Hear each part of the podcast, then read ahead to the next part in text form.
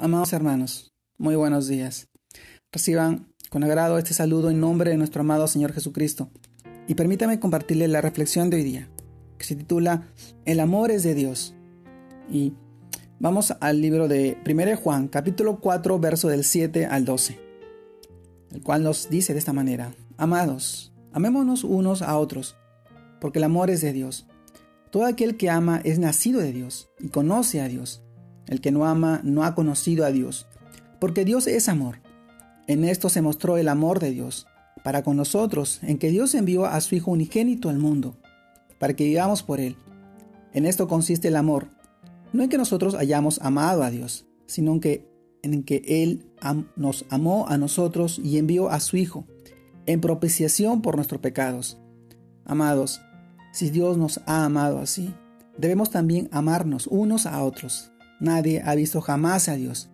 Si nos amamos unos a otros, Dios permanece en nosotros y su amor se ha perfeccionado en nosotros. 1 Juan capítulo 4 versos del 7 al 12. Amado hermano, el título de hoy día, El amor es de Dios. Dios nos creó para amarlo, a Él y amar a los demás. Pues todos anhelamos, todos anhelamos amar y ser amados, desde el bebé que duerme plácido en los brazos de su madre hasta el anciano solitario que espera con ansia la visita de sus hijos. Todos tenemos una necesidad innata de sabernos importantes, valiosos y sobre todo amados. La Biblia nos habla mucho sobre el amor y leímos claramente que Dios es amor. Y en él encontramos el supremo ejemplo de amor incondicional. En 1 Corintios capítulo 13 verso del 4 al 8 vemos cómo debe ser y cómo no debe, cómo no debe ser el amor. El amor es sufrido, es benigno. El amor no tiene envidia. El amor no es jactancioso. No se envanece, no hace nada indebido. No busca lo suyo, no se irrita, no guarda rencor. No se goza de la injusticia, mas se goza de la verdad. Todo lo sufre, todo lo cree, todo lo espera, todo lo soporta. El amor nunca deja de ser. Dios nos amó primero, y eso nos da la capacidad de amar a los demás con ese mismo amor pues Dios mostró todo su amor al enviar a Jesucristo a la tierra para morir por nosotros.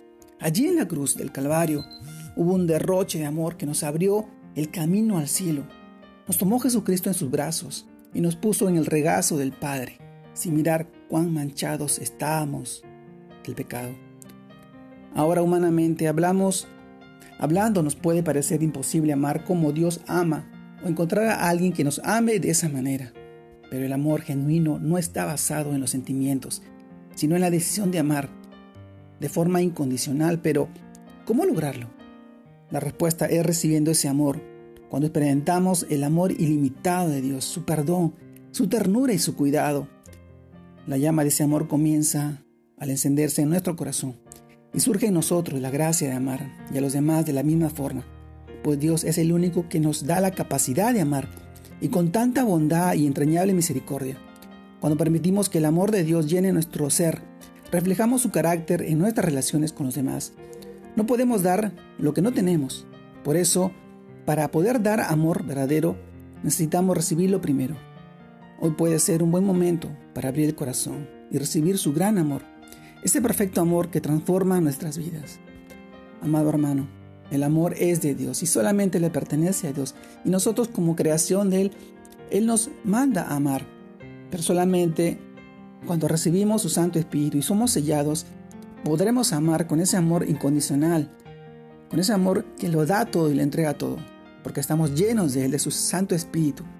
Y su amor y su Santo Espíritu nos capacita para amar de la misma manera en que Dios nos amó. Recordemos que Él nos amó primero. Y ese amor nos libera y nos hace dignos a Él para poder seguir su ejemplo. En este tiempo, amado hermano, te mando un fuerte abrazo. Dios te guarde y te bendiga y que puedas seguir amando incondicionalmente, a pesar de los problemas, a pesar de las dificultades, a pesar de las personas que están a tu alrededor. Nosotros debemos amar a ellos, a los que nos hacen daño, con mucha mayor razón, porque así le demostramos que somos llenos de su espíritu y llenos del amor de Dios, que nos capacita para amar de tal manera. Te mando un fuerte abrazo. Dios te guarde y te bendiga en este tiempo y en este fin de semana y que sigas creciendo en el Señor. Para la gloria de Dios Padre. Saludos a todos. Dios los bendiga.